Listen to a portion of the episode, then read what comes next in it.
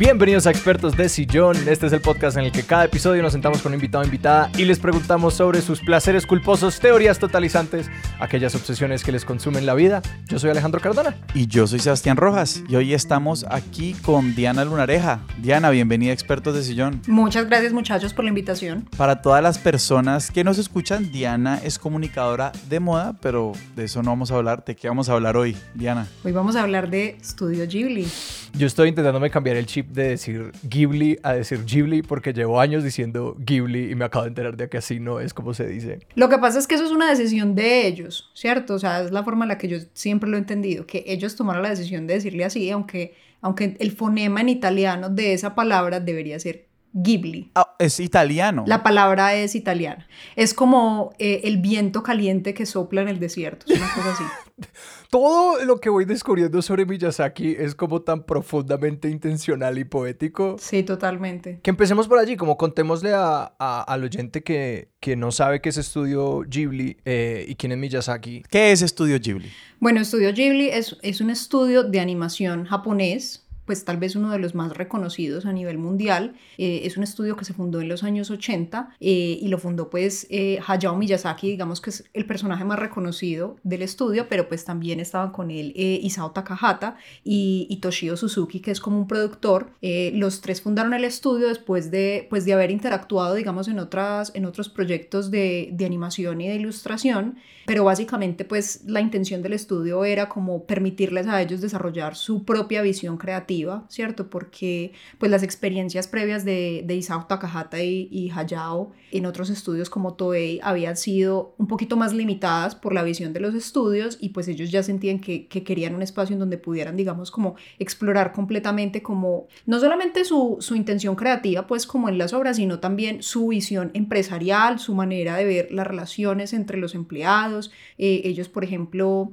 pues a, los, a los animadores los ven más como artistas que como simples empleados del, del estudio. Entonces, digamos que ellos tenían como unas perspectivas muy diferentes a cómo se estaban haciendo las cosas y, y querían ese espacio para ejecutarlo por sí mismos. Hayao Miyazaki, eh, pues es, es un ídolo de, de la animación global, ¿cierto? Tiene, tiene fans y tiene eh, ha sembrado influencia pues en el trabajo de muchos otros proyectos de animación emblemáticos como todo lo que hace Pixar, todo lo que hace Disney en realidad, DreamWorks. Y Hayao eh, pues eh, fue una persona que estudió ciencias políticas y económicas y que era hijo de un señor que vendía como partes para aviones en la Segunda Guerra Mundial entonces, digamos que él tenía un destino muy diferente como frente a él y eventualmente se terminó interesando como por la animación. Lo influyeron como diferentes películas animadas que vio en su juventud y dijo como que no, yo me tengo que dedicar a esto. Entonces aprendió sobre el tema y terminó pues realmente como metido en eso al punto de ya ser un dios de eso eh, Sí.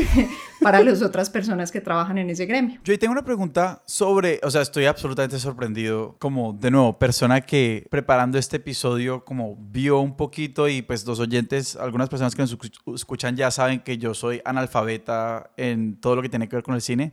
Pues me he visto partes de algunas de las películas, solamente he escuchado como el viaje de Chihiro, pero quería saber más un poquito sobre esa biografía de Miyazaki en términos de sus influencias, porque no, visto desde afuera lo poquito que yo conozco, este trabajo tiene como muchos guiños a la cultura japonesa, la tradi- como tradiciones iconográficas en Japón y no sé si, porque estoy pensando en otro artista japonés que se me escapa el nombre en este momento, que por el contrario como su obra viéndose si se quiere, aquí pues obviamente uno está cayendo como en estereotipos y en eh, eh, resto de vainas como viéndose su trabajo muy japonés, de hecho todas sus grandes influencias fueron como posguerra la ocupación y la influencia estadounidense. Entonces, como quería saber como cuáles fueron las influencias como, si se quiere, como iconográficas o, estéticas de, Miyazaki. Ese tema de el trabajo del papá realmente sí tuvo una influencia muy grande en él.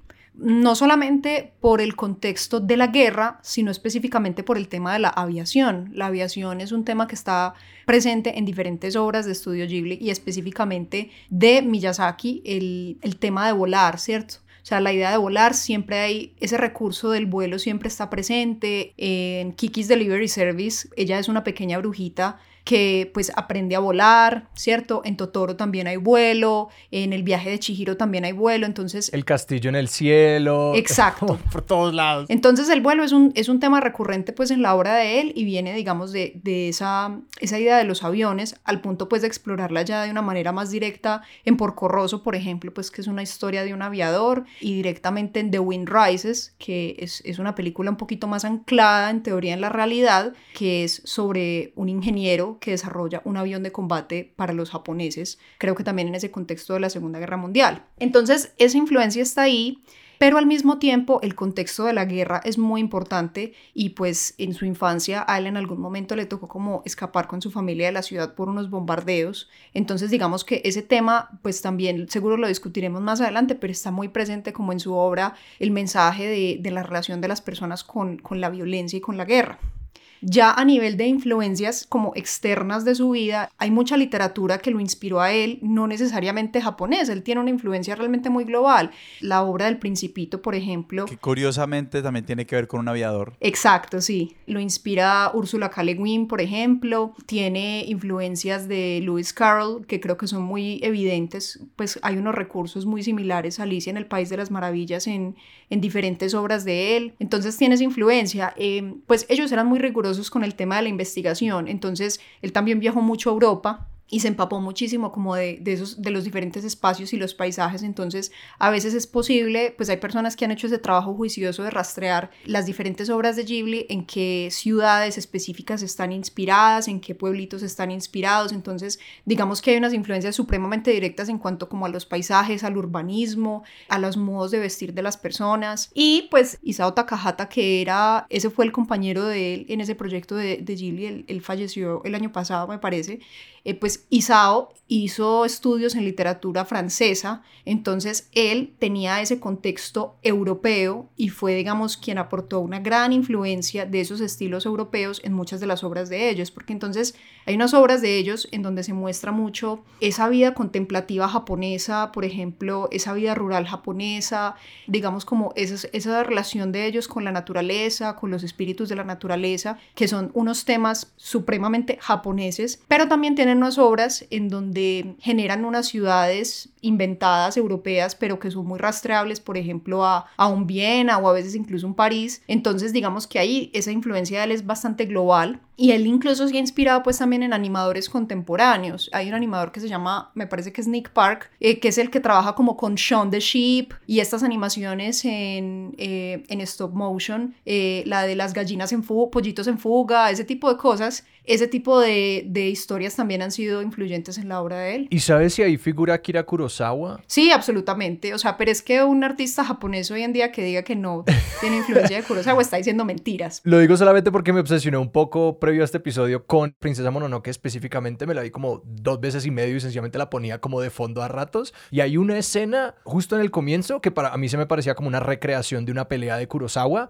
que es en el momento en el que el héroe empieza a salir y que como lo primero que se topa es con una pelea samurai. Y yo decía como que, ah, esta escena existe para hacerle un pequeño homenaje a Kurosawa y seguimos con la historia. Sí, absolutamente. O sea, hay una influencia clara de Kurosawa ahí y digamos como en general unos estilos narrativos muy japoneses que están presentes pues como a lo largo de su trabajo, pero él sí, ellos sí tienen digamos como un respeto muy grande por, por las diferentes historias y a dónde los llevan visualmente, porque la forma en la que construyen las historias es a través de, del storyboard y de lo visual primero. Ellos no escriben un guion y luego lo plasman, sino que es a medida que la imagen se va generando. Pero en ese estilo, digamos que ellos como tratan de ir a donde los lleve la historia, muchas veces esa historia pues tiene unas salidas muchísimo más europeas, por así decirlo. ¿A qué te refieres con eso? Como con salidas europeas. Pues que, que tienen unas, unas expresiones como más orientadas a, a la forma de contar historias más clásica, por ejemplo, ¿cierto? Muy inspirada también en esa literatura. Entonces tienen una, una manera de representar a los personajes un poco más convencional, por ejemplo, el tema del héroe, el villano, el romance convencional. Y en otras historias que son de una naturaleza más japonesa, pues para nosotros a veces son incluso un poco exóticas porque no tenemos tan claro como las personas pues en Japón que tienen digamos ese lenguaje visual, espiritual, cultural para entender lo que está pasando pues como sin necesidad de tantas palabras y sin necesidad de que lo, lo vuelvan tan explícito, ¿cierto? Las relaciones entre los personajes, la creación de los mundos, por ejemplo. En el viaje de Chihiro, yo siento que verlo siendo una persona japonesa y viendo, verlo siendo una persona que no tiene tanto acercamiento a esa cultura, son experiencias completamente distintas, ¿cierto? Para uno es, es una cosa inesperada cada segundo, inesperado cada personaje. Uno no sabe a dónde lo van a llevar los personajes, qué poderes tienen, qué magia tienen, cuál es su interacción. Total. Entonces faltan, digamos, unas, unas pistas faltan ahí para que uno lo termine de hilar de la misma forma que lo podría hilar alguien que tenga esos códigos visuales más interiorizados. Claro, y códigos culturales, como también yo entré un poquito, por ejemplo, en, en muchas de las películas aparecen por ejemplo, en Mononoke están los Kodama, que son como estos pequeños espíritus de los árboles, y que eso es algo como codificado en el shintoísmo de muchas maneras diferentes, como son espíritus, pero pues que son cosas con las que las personas estarían como profundamente familiarizadas en Japón, donde el shintoísmo es como un sistema de creencias que está como profundamente arraigado y que se ha conectado con el budismo y otro montón de cosas. Claramente me leí la página de Wikipedia sobre el shinto. es que quiero indagar en eso, como la manera que es muy sorprendente y que pues yo me sorprendí a mí mismo haciendo un ejercicio comparado con pues, Pixar o con este modo súper clásico, súper tradicional y de una fórmula bastante codificada que ya tenemos en, en, los estudios de animación, pues, específicamente como Disney y Pixar en Occidente y que ahí hay otros muchos que, pues, que conforman y rompen con esas estructuras de ciertas maneras. Pero quería ahondar ahí como un, lugar, un buen lugar para empezar creo que es este de los villanos, porque es muy curioso, yo recordaba el viaje de Chihiro como hay una bruja que es la mala. Y luego, volviéndolo a ver, me di cuenta como que ella no es propiamente mala. De pronto es muy capitalista más bien. sí. Tienden a ser personajes en conflicto en el sentido más puro de la palabra, como de la manera como yo me encuentro en conflicto con otras personas en mi vida, de que yo tengo metas que no se alinean y chocan con las metas de los demás, como de que pues la, la bruja, que no recuerdo su nombre, Yubaba claro, ella quiere tener unos baños y ella hace como unos contratos con las personas y una vez tú entras a los baños, si empiezas a trabajar ahí no te puedes ir.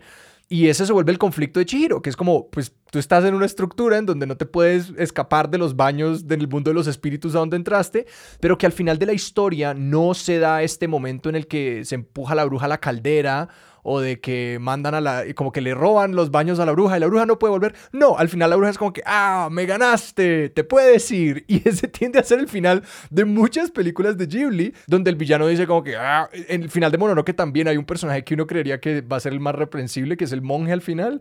Y el personaje sencillamente dice como que, va, no puedo discutir con ellos. Y esa es su última línea. Y es como, estos personajes no están allí para ser como detestables, sencillamente tienen otra perspectiva que la del protagonista. Incluso la palabra protagonista como que roza con la estructura que presentan. Ese tema de los buenos, los malos, digamos que hoy en día nosotros lo reevaluamos mucho, pues en la, en la forma de contar estas historias y especialmente en el cine animado, cuyo público principal suelen ser los niños, se ha reevaluado mucho esa idea de, pues de que hay un villano y hay una persona buena y que digamos que son como un binario supremamente puro, porque en realidad las personas estamos llenas de matices, ¿cierto? Y lo que tú dices es que a veces las decisiones que tomamos son contrarias y no necesariamente significa que haya una buena o una mala, sino que se puede generar tensión pues de la simple, la simple diferencia de propósitos. De alguna manera, Estudio Ghibli ha estado muy adelantado con eso porque en realidad la forma en la que ellos han planteado esas complejidades es muy interesante y que muchas veces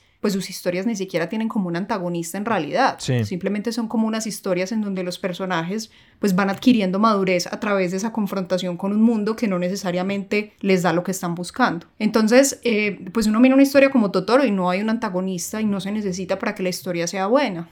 O uno mira una historia como Ponyo en el acantilado y, y en realidad tampoco es que haya un villano, hay, hay digamos que un conflicto con, con, el destino de ella, que es, que es básicamente la versión Ghibli de, de, la historia de la sirenita de Hans Christian Andersen. Es, es como la ah. versión Ghibli del, del no tema. Me no te habías dado cuenta. Tienes la razón. A mí me encanta Poño, que Poño es una película como de un ser del mar que se sale del mar y se vuelve amiga de un niño. Y es como, ah, obviamente es la sirenita. Acabo de caer en cuenta. Claro, y que, y que Poño tiene como un destino que es como una especie de princesa hija de, de una diosa del mar, ¿cierto? Y digamos que ahí la tensión que se genera en la historia es pues porque su papá está intentando protegerla de los humanos, que también es un tema recurrente en la película, o sea, lo más cercano a los villanos en las películas de Ghibli que hablan de la naturaleza somos los humanos. Sí, Entonces, digamos que en ese sentido, eh, la película no tiene precisamente un antagonista, sino que es un desarrollo de madurez de los personajes a medida que están emprendiendo como un viaje. Y yo quiero complejizar eso porque creo que Mononoke lo hace de una manera muy elegante, que en la princesa Mononoke hay un pueblo que está explotando el bosque y la líder del pueblo se prestaría muy fácilmente para ser la villana,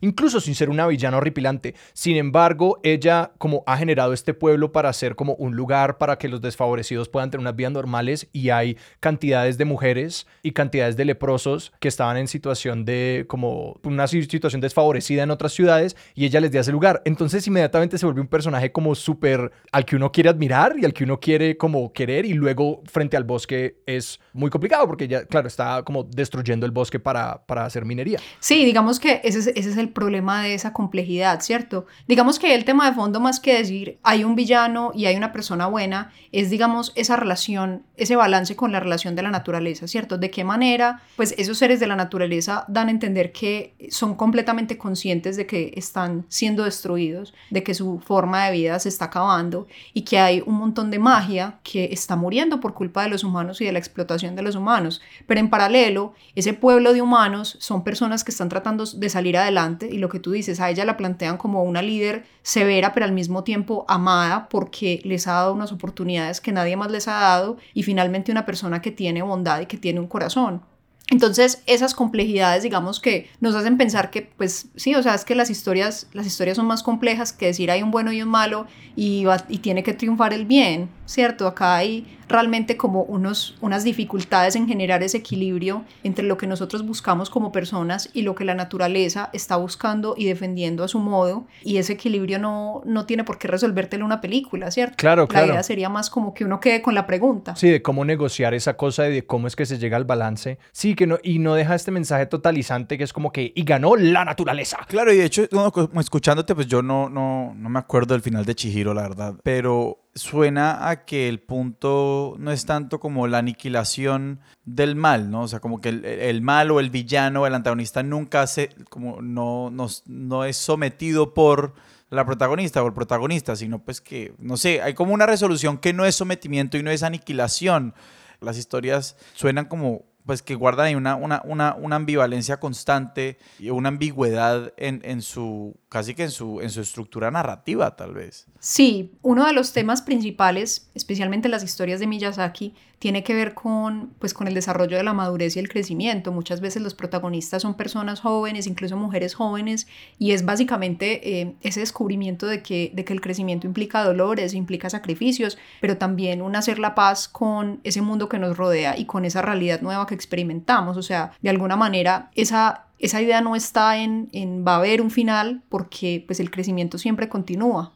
Es más ver cómo una persona adquiere herramientas para lidiar con, con ese entorno que lo rodea y, y, para sentir, digamos, esperanza de que las cosas van a ser mejores, porque muchas veces el mensaje no es necesariamente un final feliz, pero por lo menos una sensación de que el personaje tuvo un crecimiento que lo va a llevar a, a lugares con mayor bienestar. Entonces yo, yo siento que ese tema, pues como de, de por ejemplo, la adolescencia, lo que en inglés se llama el coming of age, ¿cierto? Como llegar a ese, ese momento de, de madurez de la edad, es un tema común en las historias de él. Y además que la ambivalencia que mencionabas está muy presente, pues en la forma en la que cuentas las historias de la relación de las personas con la naturaleza y la relación de las sociedades con la guerra. Nunca va a haber una resolución de eso porque algo como la guerra no termina, ¿cierto? Es, un, es una cosa cíclica, pero a lo que va es esa reflexión desde el pacifismo de pues de por qué sigue ocurriendo esto y por qué los motivos para esto suelen ser algo eh, que no justifica el, el, costo que nos trae.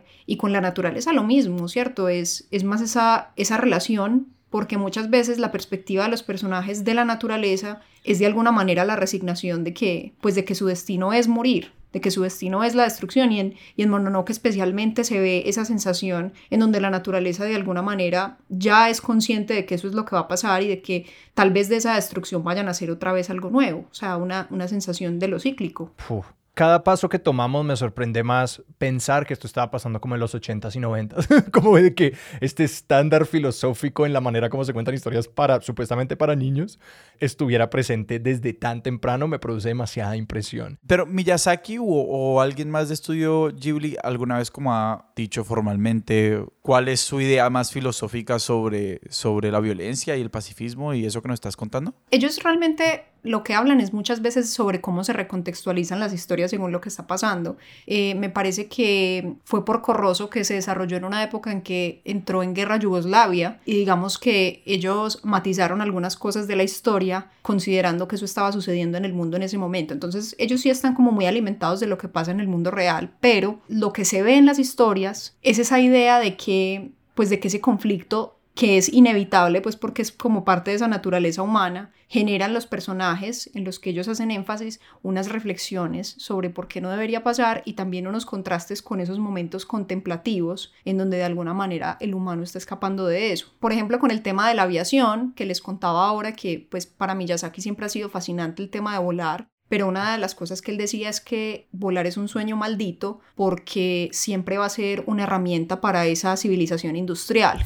Él ahí ve que ese deseo que de alguna manera puede ser una cosa tan pura inherente del humano que ve volar el pájaro, eh, es, un, es, un, deseo que pues está manchado de sangre y digamos que manchado como de, de esos valores que nosotros llamamos progreso y, y pues él no dijo, él, cuando dice eso en una entrevista, él no estaba diciendo guerra, pero es absolutamente claro por la manera en la que ellos retratan la aviación, eh, que la aviación es una cosa que está completamente manchada de ese deseo de la guerra. ¿Cierto? Por la historia previa de él y pues también por la relación de Japón con la guerra. Y no está además simplemente como dejarlo explícito, ¿no? O sea, es que además la Segunda Guerra Mundial es la guerra donde se gana por fuerza aérea y por los bombardeos aéreos y pues obviamente el caso de Hiroshima y Nagasaki es el más conocido, pero pues las ciudades japonesas las bombardearon. Además no podría, obviamente también es toda esa relación de Japón con la guerra. Pero te quería preguntar un poco, pasando tal vez al tema de la, de la animación, decías una cosa al principio sobre que ellos primero como construían visualmente la historia antes de construirla narrativamente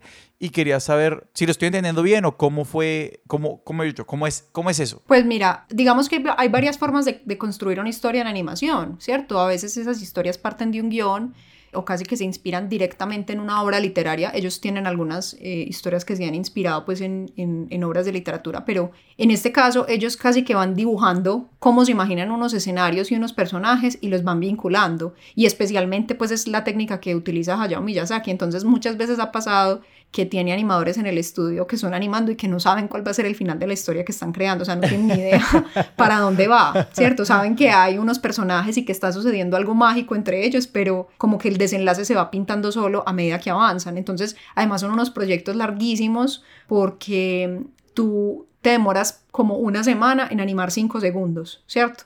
Entonces, además de toda la complejidad del proceso de ellos para investigar, empezar a pensar los personajes, viajar para recorrer esos lugares de los que quieren hablar, pues está, digamos, esa complejidad de ya la animación, porque la técnica de animación de ellos es prioritaria eh, animación 2D eh, tradicional, ilustrada cuadro a cuadro que es, es, un tema pues que hoy en día también es, es de las razones por las que Studio Ghibli también es amado por los amantes de la animación, porque pues hoy en día un Disney, por ejemplo, se ha volcado casi completamente ya al 3D, Total. un Pixar que hace cosas maravillosas, pero pues su medio principal es ese tema del, de la computación, entonces lo artesanal de estos métodos de animación es una cosa realmente extraordinaria y que le aporta una expresividad muy, muy bella, digamos, como a, a, lo que ellos, a lo que ellos producen, ¿cierto? Ese hecho de hacer las cosas a mano, ese hecho de, por ejemplo, no utilizar técnicas de rotoscopia, que la rotoscopia es una técnica de animación en donde están como calcando movimientos de una persona, o sea, filman una persona haciendo cosas y calcan encima como la, la animación. Hay mucha sí. animación tradicional que es así. Hablan mucho de, de, cómo los personajes de Ghibli corren, ¿no? O sea, sí, exacto. Eso es como principalmente como donde se ve.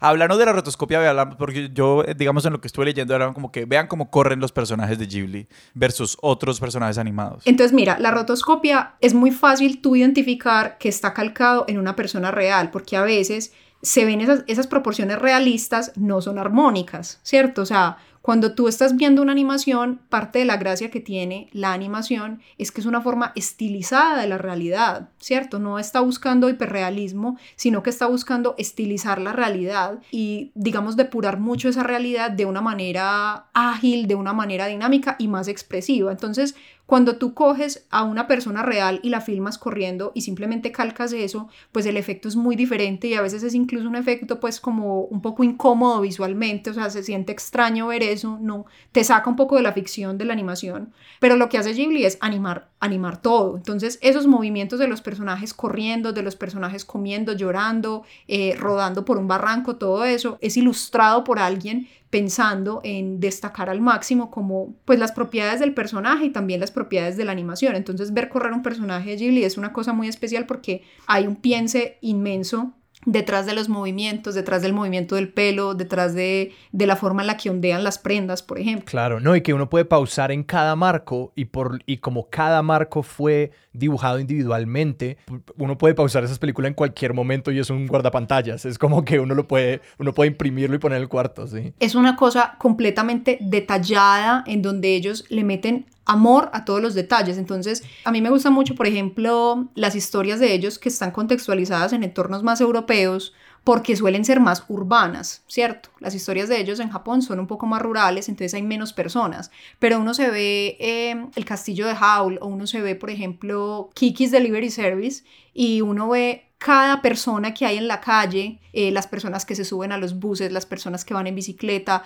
los panaderos, la gente que está con las compras, con los niños y todos los personajes de fondo, mientras está ocurriendo una acción con los personajes principales, están desarrollando algo único y completamente cotidiano. Entonces uno ve personas sonreírse, pasar, mirar a un lado, mirar al otro, niños corriendo y pues es una riqueza que muchas veces pues la animación, especialmente pues cuando es ya en términos de, de seriados y de televisión, la animación muchas veces se ahorra eso porque eso es un desgaste impresionante, ¿cierto? Entonces los fondos muchas veces son simplemente como esas personas se vuelven unos borrosos abstractos y en este caso no, ellos, cada persona tiene su ropa, su bigote, su moño, o sea, sus, sus detallitos que enriquecen un montón la acción de lo que está pasando. Entonces cada cuadro realmente está vivo y está contándote una historia. Me parece que eso como que enfatiza la elección de la animación como el medio por el que se quiere comunicar, pues porque podrían, y, pasa, digamos, no con las, tal vez no con las, digamos, las historias más fantásticas, pues obviamente usan la animación como recurso, pues para poder, no sé, dibujar el dragón que quieren dibujar, por poner un ejemplo. Pero las cosas que son más mundanas, más urbanas, pudo haber sido una película, pues, live action, ¿no? Pero escogen, eligen usar la animación y que además, digamos, se tomen el trabajo de digamos, darte, pues realismo no, pero esa verosimilitud a nivel del movimiento y, y, de las imágenes a todo nivel, sin importar la relevancia que tengan como dentro de la trama, simplemente me despierta una profunda admiración y como un profundo amor por animar, como estamos animando y vamos a animar todo. Es que mira, hay un balance, hay un balance muy importante ahí, y es que si yo quiero llevarte a un mundo de ficción, ese mundo de ficción tiene que tener igual unas reglas que tú tienes que ser capaz de entender visualmente. Entonces, volviendo, por ejemplo, al viaje de Chihiro, el viaje de Chihiro se desarrolla en un entorno mágico, pero es un entorno mágico en donde igual tú sabes que hay una ley de la gravedad y tiene que haber una ley de la gravedad para que tú puedas romperla, para que un personaje decida flotar y tú percibas que eso es una cosa mágica y extraordinaria. Tiene que existir la capacidad de, de llorar para que tú veas en esas lágrimas de Chihiro que se le acumulan en los ojos, veas lo desbordada que está, porque se ve como si realmente le fluyeran ríos de los ojos. Entonces tú tienes que tener, digamos, ese equilibrio entre crear, crear un mundo sustentado en la realidad de las personas para que cuando tú incorpores esa magia sean capaces de pues de absorber que realmente es algo completamente extraordinario que no pasaría en ese mundo convencional. El, el, el, hecho de que ella vaya con los papás en un carrito realista, el hecho de que ella esté peinadita como una niña, realmente como una niña realista, sucede para que cuando ellos entran a ese mundo en donde todos los personajes son unos patos gigantes eh, y los papás se convierten en unos cerdos y entran unos personajes mágicos invisibles de túnica a, pues digamos como a, a la casa de los baños, tú te des cuenta que ella no pertenece ahí, de que ella es el extraño en ese entorno en donde todos son mágicos. Entonces, eso es una cosa que se llama como el world building, la creación de mundo, digamos como en todo lo que tiene que ver con, ficción, no solamente pues animada, pero ese world building que se hace eh, en, pues en, este tipo de historias eh, tiene que tener, digamos, ese equilibrio supremamente claro, como de qué cosas hago ver realistas para que cuando yo inserte unos elementos mágicos,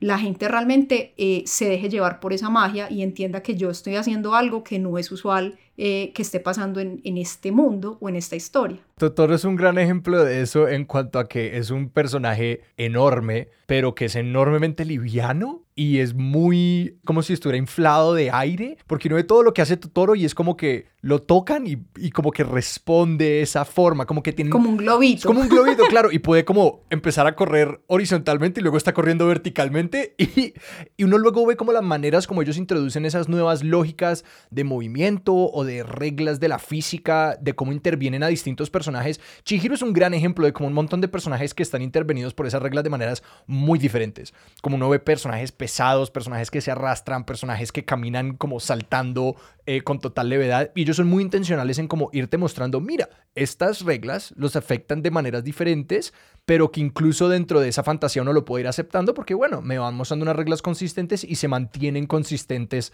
en el transcurso de la película. Y solamente quería por meter la cucharada de si a alguien le produce curiosidad, curiosidad la rotoscopia, los videos de Alicia en el País de, la de las Maravillas de Disney, uno puede ver como lado a lado si los buscan en YouTube, como los videos de los actores y, y, la actriz que grabaron para ser de Alicia, y pues el resultado final, y se ve como muy claramente como el tipo de animación que eso resulta. Te quería preguntar si ellos siguen haciendo como esta animación puramente a mano o si lo han intervenido con computadores, porque sé que, por ejemplo, hay un estudio que es Cartoon Saloon en Irlanda y como otros países que hacen unas cosas fantásticas, como es raro, es a mano, pero dibujado sobre tabletas y dibujado como en computadores. Entonces es como tomando un paso, como aceptando esa tecnología, pero tampoco empezando a, a como meterlo enteramente a los computadores. Sí, ellos en este momento ya aplican algunas de esas técnicas eh, pues para las películas como más recientes, ¿cierto? Como diría yo, como del el presente siglo. Sí.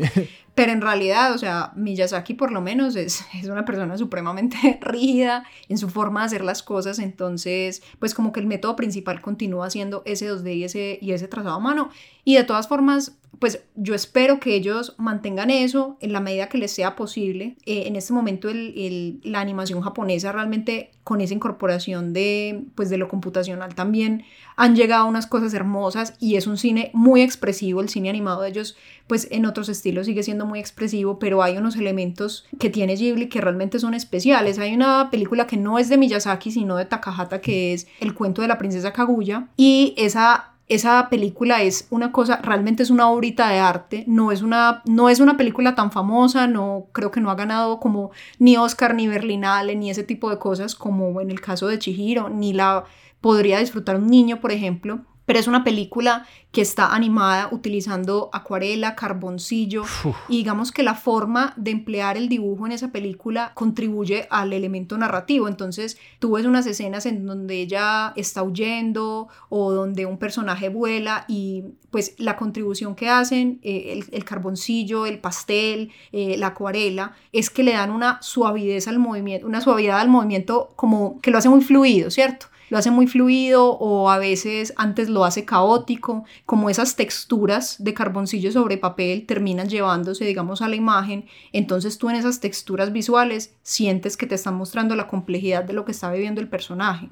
Entonces digamos que esos elementos visuales siguen siendo muy ricos y cuando tú sabes que esto fue todo pues, pintado a mano es, es una sensación muy diferente a pesar de que uno sabe que Pixar también se puede demorar que una semana haciendo cinco segundos y que desarrollando un software solamente para crear los pelos de un personaje, por ejemplo, que eso es lo que ha pasado allá, sigue siendo una habilidad técnica pues inmensa, pero el elemento artesanal, o sea, el tema de tú ver esto animado a mano, eh, saber que el animador estuvo realmente pues como con su pincel trabajándole a esto y pues le da, digamos yo, una, una codificación muy diferente y que encaja mucho con los valores que promueven las películas de ellos, ¿cierto? Que es también ese elemento de lo contemplativo y como del valor del hacer. Sí, creo que es muy valioso como que resaltas ahí el hecho de que el trabajo de Pixar también es increíble, como desde una dirección muy diferente. Yo conocí una vez a un animador de, de no de Pixar, de los estudios de Disney de animación, y él me mostraba como en su computador como los softwares que usaban y era solamente como que, y esto es solamente para como generar props y mi trabajo es solamente hacer texturas. Como esto es solo para el brillo de los ojos. Sí. O sea, son, sí, ellos, ellos son en este momento, pues, o sea, el estado del arte es es Pixar, básicamente. Te quería preguntar por esta película que de hecho sacó Studio Ghibli recientemente en 3D, que solamente viendo los como trailers y algunas escenas, pues según he oído es bastante mala y mm, parece como muy salida de como de las prácticas de estudio Ghibli. No sé si has ah, visto algo sobre eso. Dices tú? Earwig and the Witch. No me la he visto. No la he visto. Pero pues lo que te digo, o sea, a ver, yo yo siento que mucha, o sea, muchas muchas de las personas que están familiarizadas con el trabajo de Ghibli también es porque se volvió una cosa de culto, ¿cierto? Entonces uno se las ve todas. Uno se las ve todas porque uno le da pues como curiosidad. Pero en realidad no significa que a todas las películas de ellos les haya ido bien, ¿cierto? De hecho, Totoro se demoró mucho en, en, que la gente como que realmente le cogiera el tiro y de hecho ellos como que terminaron haciendo la famosa luego fue por el merchandising.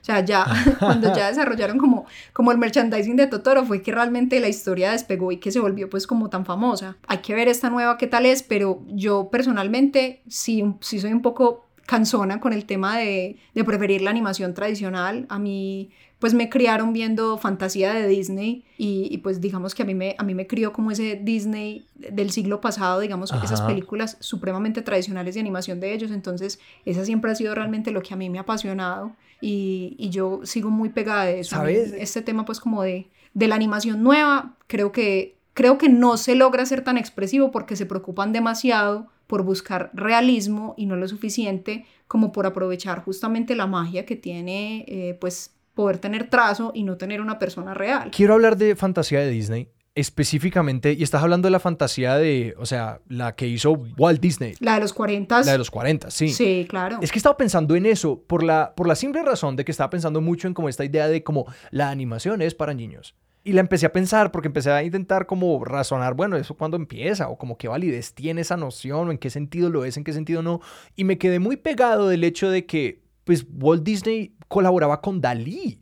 Hay una animación de fantasía que es una colaboración con Salvador Dalí, que claramente estos animadores no veían la animación como algo para niños y que precisamente fantasía es un trabajo muy temprano que demuestra un ímpetu por decir, vean, la animación puede ser como el siguiente paso de la pintura, puede ser el siguiente paso de un montón de artes plásticas que ahora las podemos poner en secuencia y pasa una vaina mágica que es la ilusión del movimiento y que ellos lo trabajaban desde allí y que no había una necesidad de como de simplificar ni el aspecto estético, ni la historia, ni la abstracción de las cosas que querían contar. Entonces me fascina que, que digas que creciste viendo eso, no sé, no tengo una pregunta, contanos más de Fantasía 2000 porque para mí es como ya la clave para pensar en la animación como de cómo la vemos los adultos. Pues. Sí, pero mira, o sea, yo hago la distinción porque Fantasía 2000 es como el remake que ellos hicieron, ¿cierto? Perdón, digo Fantasía 2000.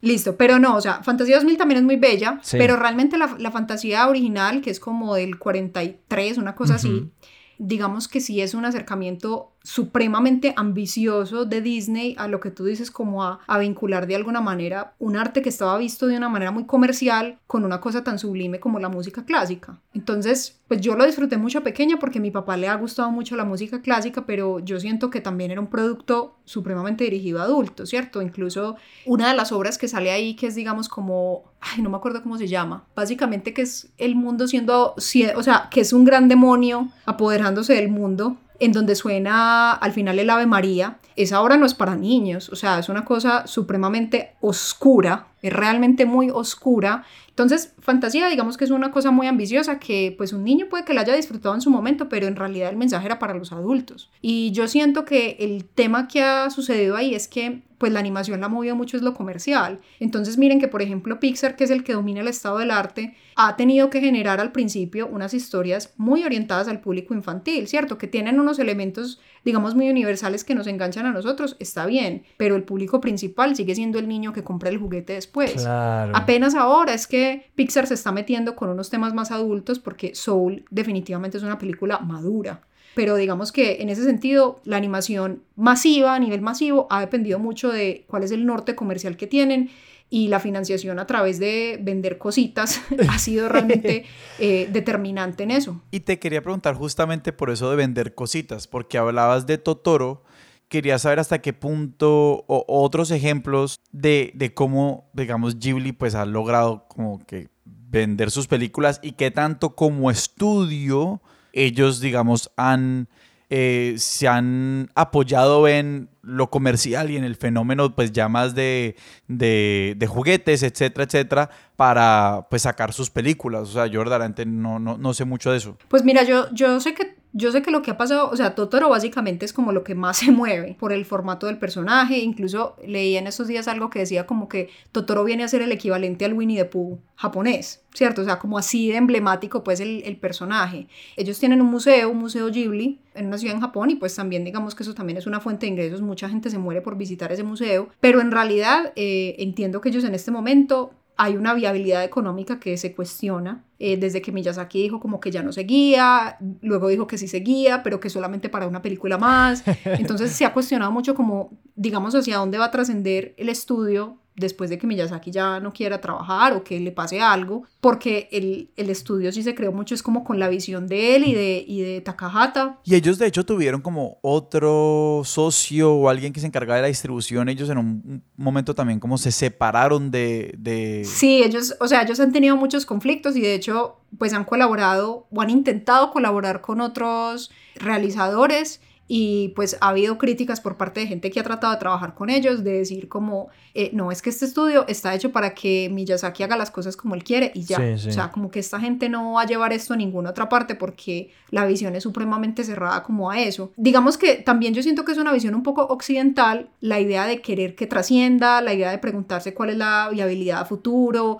o cómo se van a expandir, esas cosas, y, y, y les aseguro que han recibido todas las ofertas del mundo. Disney ha intentado comprar Ghibli 10 veces Seguro. Ellos ya en la página ponen como que no estamos recibiendo ofertas de nada, no, no nos ofrecen, no déjenos en paz, déjenos en paz, sí, no estamos a la venta, no toque la puerta. Y siento que sí es una visión un poco occidental el estar pensando como, bueno, entonces ahora qué van a hacer y cómo van a crecer y cómo expandir y, y aprovechemos este negocio, si en realidad es completamente válido, pues que el proyecto haya sido simplemente para el sueño específico de ellos y, y ahora que Takahata ya falleció y que pues Miyazaki se quiere retirar, no vean como para dónde llevarlo. De la misma manera en la que ellos han tomado la decisión de no hacerle como, ah, segundas partes a las películas, porque no es la, no es la idea, ¿cierto? No es como que, bueno, saquemos un remake de Totoro, que es algo que haría Disney en este momento, ¿cierto? Hagamos un remake de Totoro en 3D y que las voces sean tal y tal. Y... No, o sea, a ellos no les interesa eso. Ellos ya desarrollaron esa historia a más no poder y listo, siguen a la siguiente. Y yo sí diré, desde todo pronóstico, Ghibli es algo que como que no debería poder existir por esa viabilidad económica, porque hay un aspecto filosófico desde el que la realización de las películas es totalmente pues increíble, pero también el cine es increíblemente caro, la animación es doblemente cara. Cuando dijiste como hay animadores animando sin saber el final, eso, o sea, eso es escandaloso porque donde no la saquen, o sea, es que una, un proyecto grande puede hundir a un estudio. De hecho, es el merchandising, es las licencias lo que hacen que esas grandes puestas sean viables. Y por eso es que es un poco duro reprocharle a Disney que le meta los, los porgs a Star Wars, porque es como, no, no, no, eso es lo que van a poner en la cajita feliz cuando le hagan la licencia. y es como, y esa es la única manera que Disney tiene de poder hacer Star Wars en una manera que ellos le pueden rendir cuentas a sus eh, a, la, gente que les invierte, pues se me olvidó el nombre. Además, yo creo que hay que llevar la discusión incluso más lejos, porque en este momento justamente lo que está haciendo Disney es cambiar también el modelo de monetización de las películas. Y pues ahí es donde está todo ese drama que están viviendo ahora con Black Widow y con la demanda de Scarlett Johansson, porque ese tema de, de alterar la monetización de la película para decir, pues vamos a ganarle plata es haciendo que la gente nos pague un poco más en Disney Plus, en de llevarla a, pues a las salas de cine, ¿cierto? A ganar en taquilla, eh, es una cosa supremamente controversial en este momento y que va a definir, o sea, posiblemente esto va a definir el futuro del consumo de cine. Entonces, también llegará un momento en que si las películas de Ghibli, que son tan contemplativas, si no hay un modelo bien pensado para el streaming,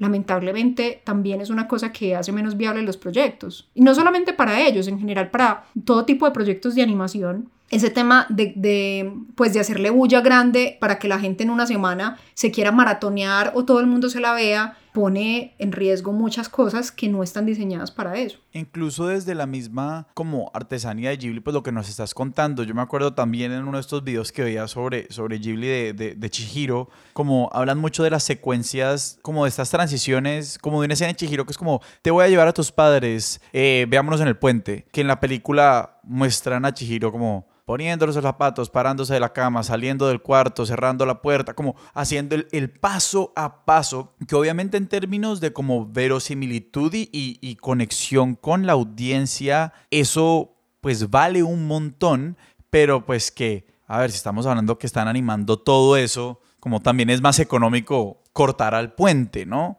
Como hacer eso, digamos, no sé, a, nivel de un, un, seriado o algo por el estilo, básicamente va en contravía de, de todas las, las, las digamos, los lineamientos filosóficos de, de, la animación como un proyecto artesanal, ¿no? Pues es que, es, que ese es el problema, o sea, digamos que en todas las áreas, pues me, me, incluyo, digamos, el área en la que trabajo, que es moda, la viabilidad de las cosas lentas y contemplativas está, pues, digamos, en vilo porque, pues, porque estamos apuntándole a nivel cultural a todo a una velocidad muy grande y a un consumo muy rápido. Entonces, esto en, en, términos de contenido pasa lo mismo y es exactamente lo que tú dices, que al, pues como que en manos de un productor grande, decir, no, venga, pero usted cómo, usted por qué se va a demorar poniendo aquí una niña se peine en un espejo, no, no, no, llévemela donde está la acción ya, o sea, póngamela a hablar con otros personajes, como que van a estar en silencio mirando un atardecer, no, no, no. y el problema es justamente la viabilidad de cualquier proyecto y más de una cosa como, o sea, Studio Ghibli porque es de culto, ¿cierto? Y, yo creo que en monetización mucha de la supervivencia de ellos dependerá de esas personas que ya son como fans dedicadas a lo que sea que saquen. No, y hay gente que va a pagar 300 dólares por ver la película si ellos deciden como volverse una suscripción hiper de lujo. Falta ver que tengan esa visión comercial de hacerlo, por lo que te digo, o sea, que muchas veces nosotros buscamos en esos proyectos una mirada pues también muy enfocada en esa idea de generación de capital en todo y pues puede que si ya Miyazaki dijo ya el sueño se acabó, pues esos animadores ya tienen una hoja de vida muy robusta de haber trabajado con él y pues sigan a sus propios proyectos, ¿cierto? Entonces digamos que ahí como que a uno también le toca hacer ese duelo de que puede que puede que siga y puede que Studio Ghibli siga y que las películas que siga haciendo ya no sean tan chéveres o cambien de esencia o, o puede que cada vez hagan menos o puede que se acabe, pero en realidad lo que uno tiene que respetar ahí es que siempre ha habido una visión muy consistente del mensaje que quieren dar y de la manera en la que quieren disfrutar lo que hacen y digamos que eso es cada vez más raro en un entorno en donde pues el arte se tiene que volver una cosa fácil de explotar y hecha a la medida de las demandas del público.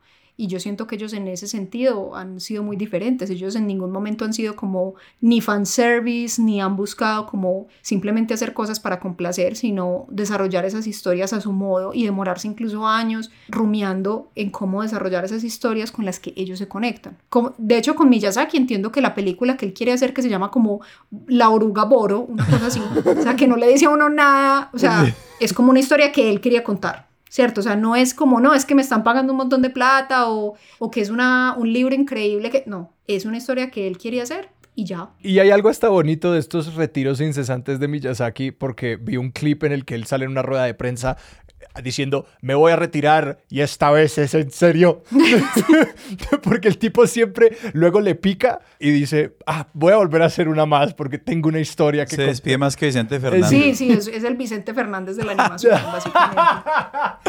Experto gmail.com Quiero que hablemos más de, de, la construcción de mundos, porque algo que me causó mucha intriga viendo, viendo las películas y viendo cortos es un poco. Hay un, libro que, que a mí me, me, encantó porque me abrió los ojos sobre, sobre cómics, que llama como Entendiendo los cómics, eh, Entendiendo los cómics, es de Scott McCloud, eh, o McCloud, no sé.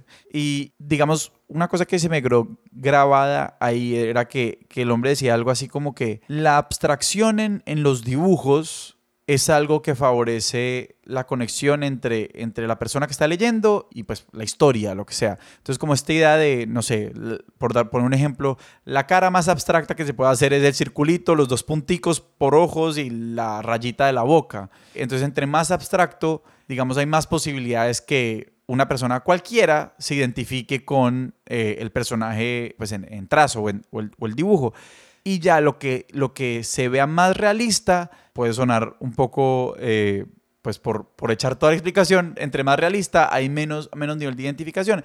Y una cosa que me, que me llamó mucho la atención, pues de tratar de encontrar eso en, en las películas de Ghibli, es pues que básicamente de pronto yo lo encontré porque lo estaba buscando, pero como que eso se cumplía.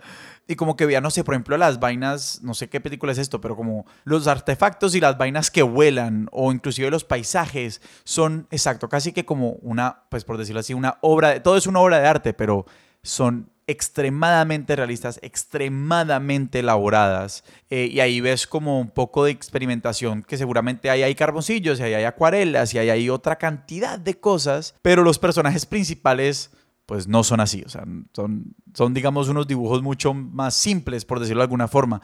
Y quería, simplemente quería como usar esta, este, este pequeña antesala para preguntarte por cómo decodificar como casi que esas propiedades como formales de la, de la animación y su capacidad de conectar, como vos qué estás buscando en términos de como qué te mueve a la hora que estás viendo estas películas. Pues mira, yo, yo siento que a mí, a mí la animación me ha gustado mucho de toda la vida, lo que les decía ahora, pues que yo veía fantasía y, y yo me crié básicamente viendo Disney, eh, no me despegaba nadie del televisor, creo que todavía sí, soy de las pocas personas que ve televisión. Yo siento que el tema de la abstracción es muy importante.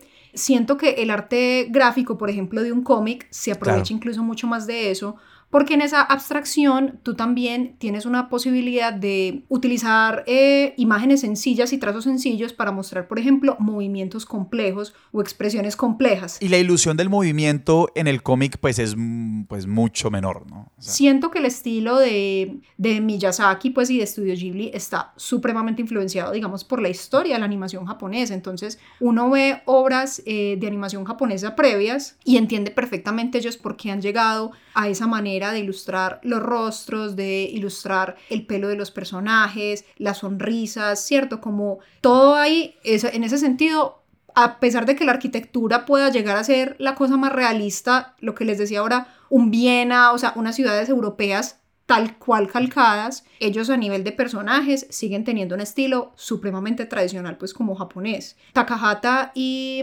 Miyazaki trabajaron juntos en, en Heidi, que digamos que sí es una, una caricatura que acá llegamos a ver, ¿cierto? Que estuvo pues como en Latinoamérica. Y miren que el estilo gráfico realmente es muy similar a lo que ellos terminaron desarrollando luego en, en Ghibli, ¿cierto? Que no es ese anime supremamente pop en donde los ojos de los personajes ya casi que se roban las escenas de lo grandes eh, y detallados que son, pero sí tiene, digamos, esa, esa reconstrucción como de una animación eh, japonesa mucho más tradicional. Yo siento que ellos lo que se han dado cuenta es que ese equilibrio entre, entre ese personaje humanizado y esas expresiones que ya son propias de una caricatura les ayuda mucho, digamos, a mantener el equilibrio en, pues, siendo personajes que están reflejando condiciones realmente humanas y que son historias que por lo general, incluso cuando son cómicas, no llegan a ese punto absurdo de la comedia tipo Box Bunny, sino que es una forma de comedia muchísimo más elegante, mucho más delicada y que muchas veces uno mira, por ejemplo, un Totoro, que es donde tiene de pronto esas escenas como de comedia física y por lo general la comedia física está enfocada en niñas que se comportan como niñas y los elementos ya fantasiosos como de rebotar, flotar, esas cosas, pues se las dejan a esos personajes mágicos en donde tienen un, un aprovechamiento un poquito mayor de, de cosas caricaturescas como los ojos grandes, las bocas que se abren mucho, que se cierran, eh, las caras que se estiran, como esa elasticidad de los personajes, la aprovechan mucho es, por ejemplo, en ese, en ese tema de, de los animales que hablan o de, o de esos seres mágicos que los acompañan. Pero yo siento que el ejemplo más interesante es Ponyo en el acantilado. Cuando yo me vi esa película, esa fue una de las primeras películas que yo me vi de Estudio Ghibli y a mitad de camino de la película yo me empecé a sentir muy incómoda y un poquito como me estaba pareciendo muy extraño que los rostros de ella no fueran consistentes. Va cambiando, sí. O sea, yo veía el personaje en diferentes escenas y yo decía, pero ¿por qué la están dibujando tan ah. rara? Y, y, y, y, como que la estoy viendo deforme. Y yo me sentía hasta mal. Yo decía, pero esto es muy raro que ellos estén dibujándola tan mal. y ya a medida que la película avanzaba, me di cuenta de que era a propósito que es un personaje que está mutando entre su forma de pez y su forma de niña humana. Y la manera de llevarla es tan sutil todo el tiempo que tú estás dudando de si lo hacen o no. O sea, yo porque realmente me detallo eso en la animación, pero hay un momento en donde ella está corriendo y las piernitas de niña van cogiendo forma como de casi que paticas de gallina.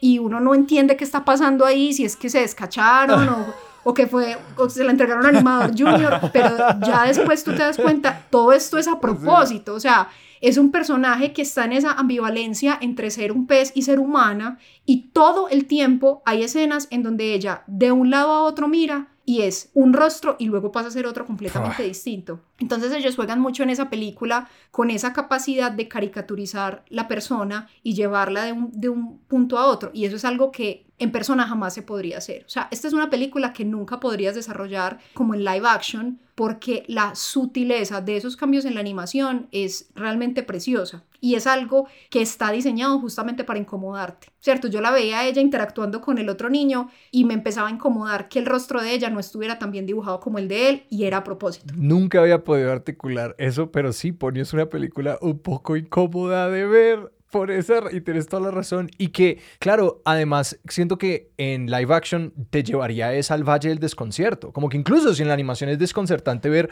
como un personaje que es constantemente cambiante, que además como que gran metáfora para la adolescencia o como los momentos de cambio de la vida, como ese momento de, de en el que no, no hay ninguna consistencia en cómo es esta persona porque está probándolo todo, está como viendo qué significa ser un ser humano entonces, claro que va a estar cambiando todo el tiempo, que no hay ninguna manera de hacer eso en live action sin que se lleve a como un espacio súper desconcertante y mucho más incómodo. Claro que sí, y mira, ese es un tema común en las películas de ellos, ese tema de la transformación que hay personajes que muchas veces están, entre comillas, convertidos en otra cosa y que de alguna, de alguna manera cargan en las historias con ese peso de eh, estoy transformado o en una bestia o en una anciana, en el caso de Sophie en el castillo de Howl, en donde Sophie es convertida por la bruja calamidad en una anciana y ella no puede hablar del hechizo, no le puede contar a nadie, pero hay unos momentos en esa historia en donde ella se siente otra vez jovial y se siente confiada en sí misma y vuelven y juegan con ese elemento de cambiar la animación de a pocos, entonces los animadores que hacen muy sabiamente le van quitando arrugas al rostro, ¿cierto? Le quitan texturas al rostro,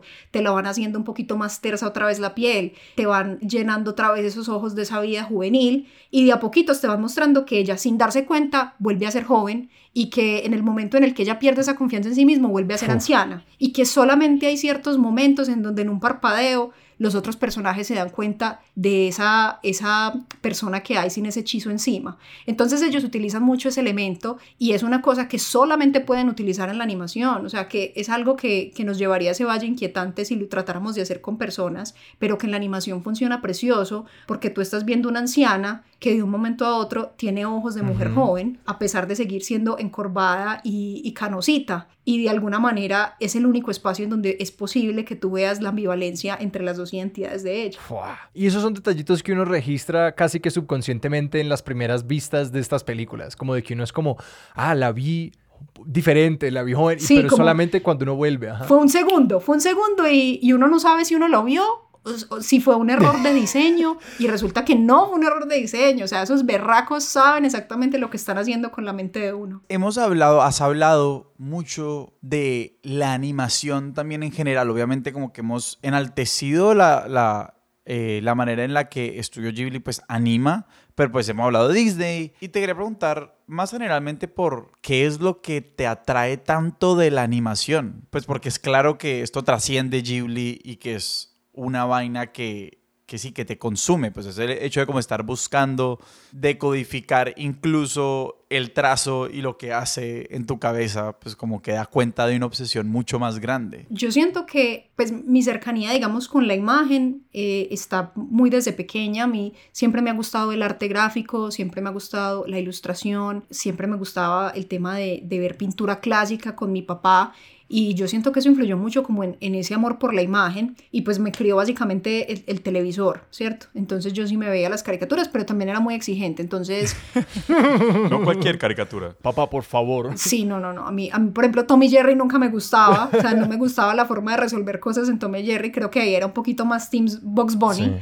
No me gustaba eh, necesariamente Hanna Barbera, pero me encantaba, por ejemplo, eh, las animaciones clásicas de, de Disney de esa época, La Bella Durmiente, por ejemplo, que tiene una animación como con un estilo gótico, muy estilizada, ¿cierto? La animación, por ejemplo, de Blancanieves creo que es muy de rotoscopia y en esa, y esa seguramente sí hay videos en internet donde ven como el paralelo de la, de la chica que modelaba para ser la princesa. Pero yo siento que a medida que he crecido, eh, mi interés por la animación también tiene mucho que ver con la capacidad de llevar al absurdo, que yo creo que eso es un, un elemento pues muy interesante como en las historias, el, el tema de, de, ir al absurdo. Y Box Bunny, las historias de Box Bunny siempre los llevaban a uno al absurdo, o sea, el hecho de que ellos en cualquier momento, si se ponían un sombrero, cambiaba completamente su personalidad y de un momento a otro estaban en, en el bosque y lo estaban cazando, pero él empezaba o a cantar ópera o se disfrazaba de mujer o sacaban un yunque de la nada. Entonces, esa, ese acercamiento al absurdo siempre me ha gustado. Y ahora que ya pues soy adulta, eh, he encontrado que hay unas animaciones que rescatan esos elementos, pero con unas historias muchísimo más enfocadas en otros adultos. Entonces, pues uno mira una hora de aventura, que a pesar de que lo dan en, en Cartoon Network, pues Cartoon Network siempre ha tenido como, ha sido un rinconcito para los adultos que amamos la animación. Entonces yo miro una hora de aventura en donde las historias son completamente absurdas, son historias que muchas veces no tienen un desenlace y son personajes eh, completamente zafados, pero encuentro también muchísima ternura y, y, muchísima inspiración en la vinculación que hacen estos personajes entre sí, en esas historias realmente muy ligeras, pero en, cosas en donde te exponen a que un personaje de un momento a otro está hablando con un árbol y, no se sale para nada de las reglas de la historia que ellos hablen con un árbol o que en algún momento empiecen a cantar y sea la tierra la que está cantando y en un momento a otro te, te muestran una toma en donde la tierra tiene ojitos y boca y los saluda y les dice, hey, entonces qué, ¿cómo están? Pues de la manera más light posible.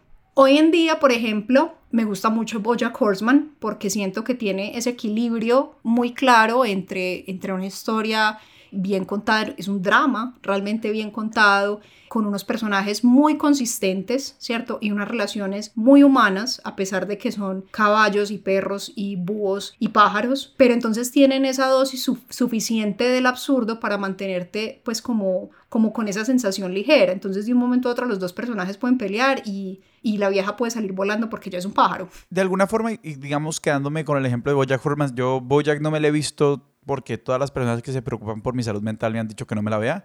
Eh, entonces, pero, pero sí me he visto un par de capítulos y... Sí, es muy oscura. Y he escuchado precisamente eso, que es muy oscura.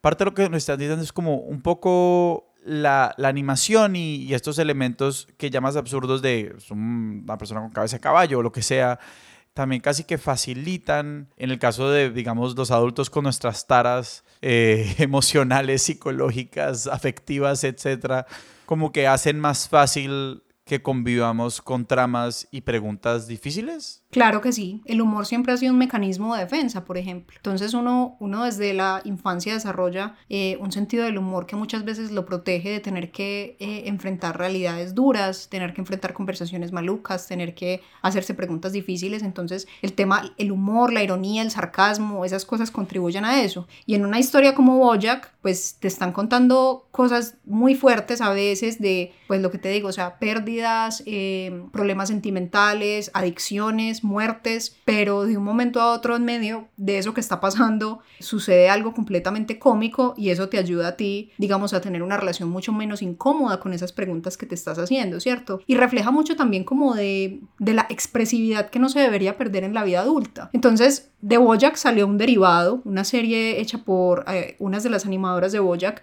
que se llama Tuca and Bertie. Eh, hay una temporada en Netflix en este momento. Es unos pajaritos, ¿cierto? Son unos pajaritos, sí. Entonces son dos chicas que en realidad son dos tipos de pájaros y están mostrando su vida. Y lo que tiene, esta serie es mucho más absurda que Bojack, o sea, tiene una, un empuje más fuerte hacia, pues como hacia lo surrealista, por así decirlo, ¿cierto? Y a mí me gusta más justamente por eso, porque siento que, pues que muchas veces las personas adultas sentimos un rechazo como natural hacia el absurdo, ¿cierto? Que de alguna manera por la forma en la que estructuramos la vida del adulto, tratamos como de escapar de las situaciones absurdas, escapar de los pensamientos absurdos, estructurar muchísimo la cabeza y las ideas. Y en esta historia realmente es, es muy expresiva la idea de que si tú te enamoras, tú realmente puedes salir volando por una ventana, por ejemplo, que si tu día va mal, pues estás cruzando la calle y van pasando un montón de tortugas que no te dejan pasar y son cosas que pues en, en la vida real no te pasan, pero que uno debería tener la mente un poquito más abierta a, a esa expresividad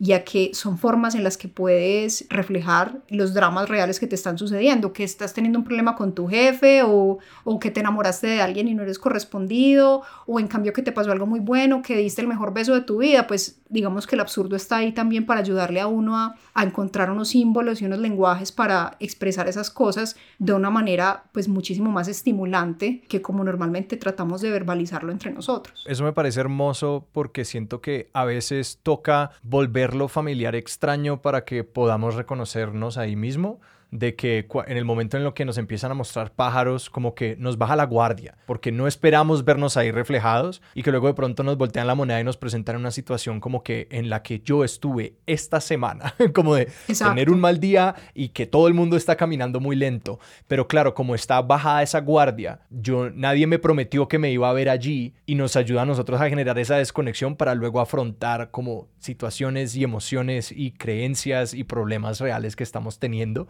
y de pronto lo lograron a través de ese gran absurdo. Sí, es, es la idea de abrir otras puertas en la mente y yo siento que pues que una de las razones también por las que históricamente se ha ligado la animación a los niños es porque ellos siempre tienen esas puertas abiertas, ¿cierto? Porque el niño realmente en medio de una conversación te puede decir, ay, no me voy a ir volando porque soy un pájaro. Y son cosas que nosotros los adultos dejamos de hacer, ¿cierto? Y, no, y, y dejamos de, de permitirnos tener ese tipo de ideas, mientras que los niños todo el tiempo tienen abierta esa puerta del juego y de, y de codificar su identidad y las imágenes que tienen por dentro de una manera distinta. Entonces, la animación siempre estaba asociada a eso porque la animación les permite a ellos ese acercamiento como, pues como a lecciones de vida, pero también a través de, de esos elementos absurdos. Entonces, pues sí, o sea, que, que, un personaje en una caricatura de un momento a otro se vuelva un pulpo y se vaya nadando, pues, ah, el personaje nunca ha sido un pulpo, pero no importa, pues yo también me puedo volver un pulpo. Entonces muchas veces a nosotros como personas nos falta en pelicularnos demasiado y crear un poco más de, pues, de esos juegos en la mente que nos abren puertas distintas de, de significado, de encontrarle como formas de ventilar lo que sentimos.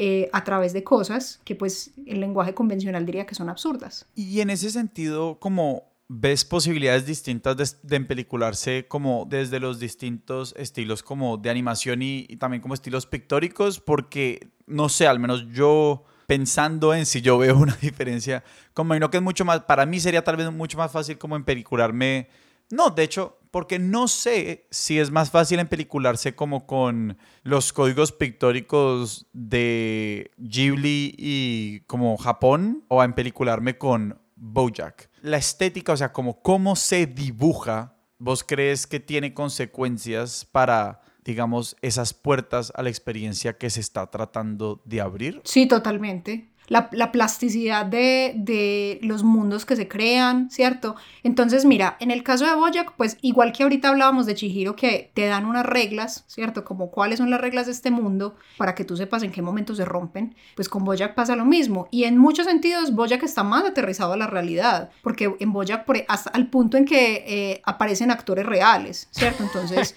eh, hay un personaje que estuvo casado con Jessica Biel y el personaje que hace Jessica Biel es Jessica Biel, eh, o sea salen unos personajes pues completamente reales y salen unos entornos reales y salen unas discusiones muy reales, pues por ejemplo eh, la discusión sobre el porte de armas pero la forma en la que se resuelven es muy graciosa. Entonces llega un momento en donde pues hay un personaje que está teniendo esa discusión del porte de armas y termina decidiendo ella, porque es una mujer que va a comprar un arma y que se siente muy poderosa con su arma y entonces el Congreso decide que ya las armas van a ser ilegales porque las mujeres no deberían tener armas. Entonces tiene un elemento absurdo porque no es realmente la manera en la que se legislaría sobre el tema, pero al mismo tiempo está muy anclado en la realidad de que diferentes eh, percepciones sobre el porte de armas o las mujeres eh, tendrían, tendrían ese choque de opinión para muchas personas de no, o sea, ¿cómo así que las mujeres van a andar armadas? ¿no? Entonces prohibamos esa vaina. Ahí es donde se cruza pues como ese tema. Yo siento que ahí el estilo narrativo y el estilo de animación influye un montón qué tan parecidos a personas y perros y gatos y caballos reales son en Bojack y por ejemplo pues en, en Ghibli qué tan fantasiosos son esos animales y esas criaturas mágicas que nos encontramos. Eso influye mucho y también influye mucho en pues de, de alguna manera qué tan solemne es la historia o qué tan graciosa es la historia. Porque las historias de Ghibli, por la manera de dibujar, por esa forma de, de generar esos paisajes realmente sorprendentes, atractivos, contemplativos, en donde a veces las tomas van solo a eso, tú sientes que te están contando una historia solemne, que a pesar de que tenga unos momentos graciosos, el foco de la historia siempre va a ser una generación de inspiración más que hacerte reír. Y que mientras tanto en, lo, que tú ves en Bojack, antes al revés están tratando de meterte chistes internos detrás. Entonces, por ejemplo, pueden estar en un restaurante y atrás está el cuadro de, los perros jugando cartas, pero no son perros sino personas.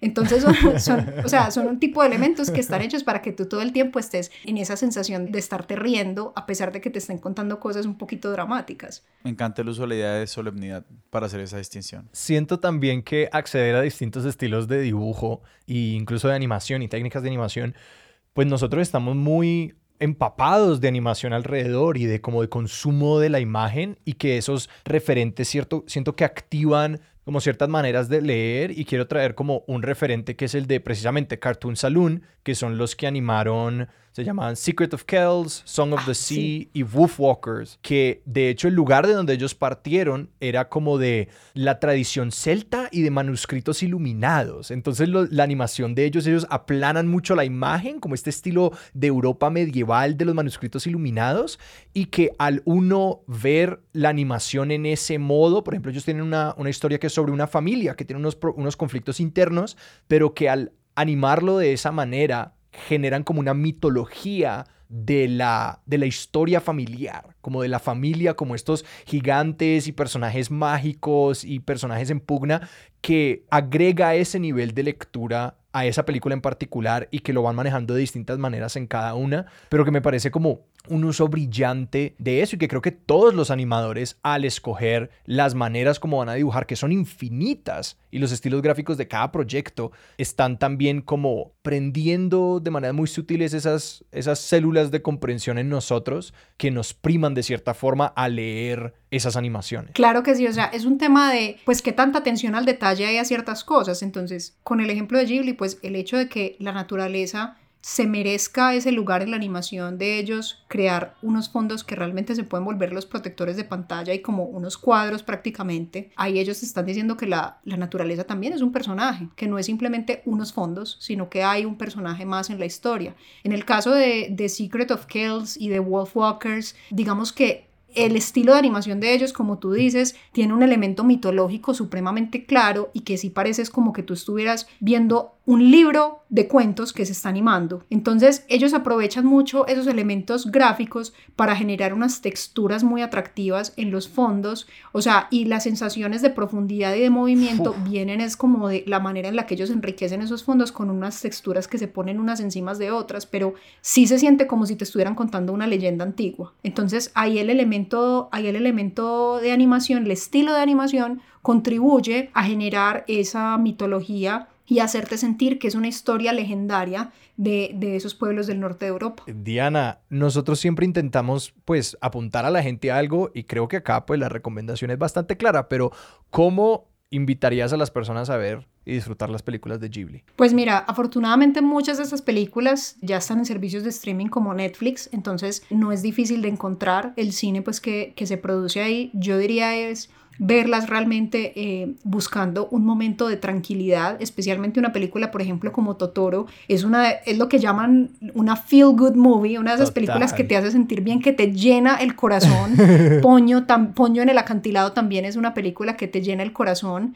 Chihiro es un poco más compleja, pero todas son películas que realmente desde lo visual te envuelven por completo y tú sientes que simplemente estás, es un placer visual, es una caricia visual estar viéndolas. Entonces yo diría que, que la invitación es a que disfruten del cine animado, que no dejen la idea, que muchos adultos tienen la idea de que el cine animado es algo para niños, cuando en realidad es, es una forma de artesanía que todavía vive en el cine y que está hecha realmente para las personas que, que se complacen con la imagen y que se complacen con la música, ver cómo se compaginan en, en historias que de verdad le tocan a uno el corazón. No, y es que ni hablamos del diseño sonoro, porque también la música y el diseño sonoro, como hablamos tanto de la naturaleza y escuchar el pasto y el viento en las películas, de, de Ghibli también es como una locura.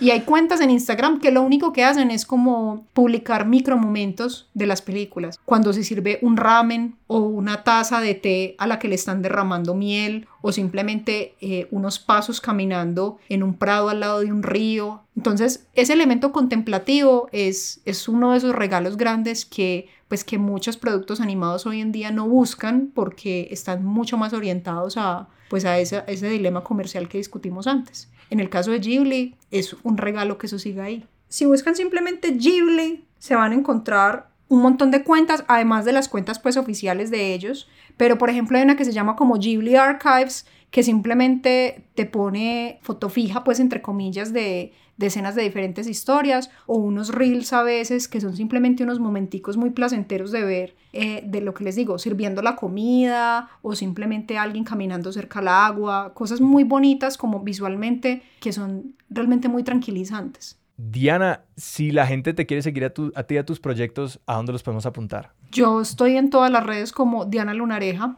Eh, me van a encontrar hablando todos los días en Twitter porque pues soy adicta. También en Instagram echando cuento pues un poco más de, de, temas de moda y de mercadeo y de vez en cuando de comida. y además tengo un podcast que se llama El Podcast de Moda, en donde hablo de diferentes temas de moda y tendencias, pero no es lo que se están imaginando que les estoy contando por qué está de moda el rosado, sino que les hablo de por qué es difícil que cada cultura adopte el uso de tapabocas o cuáles son las razones por las que las prendas no son determinantes en la bioseguridad o también por qué unas marcas se consideran humanas y cuál es la relación que tenemos con ellas. Entonces, son unos temas ahí bien interesantes de moda y mercadeo que les podrían gustar. De nuevo, Diana, muchísimas gracias. Muchísimas gracias. Con mucho gusto, chicos. Sebas, ¿a nosotros dónde nos pueden encontrar en redes? A nosotros nos encuentran en Twitter como arroba expertosillón, en Instagram como arroba expertos de sillón o nos pueden escribir a nuestro correo expertosdesillón arroba gmail.com. Nuestra música es de Juan Esteban Arango. Nuestro logo es de Sebastián Márquez. Expertos de Sillón es un proyecto de Sillón Estudios y es producido por Sara Trejos. Yo soy Sebastián Rojas. Yo soy Alejandro Cardona y esto fue Expertos de Sillón. Hasta la próxima.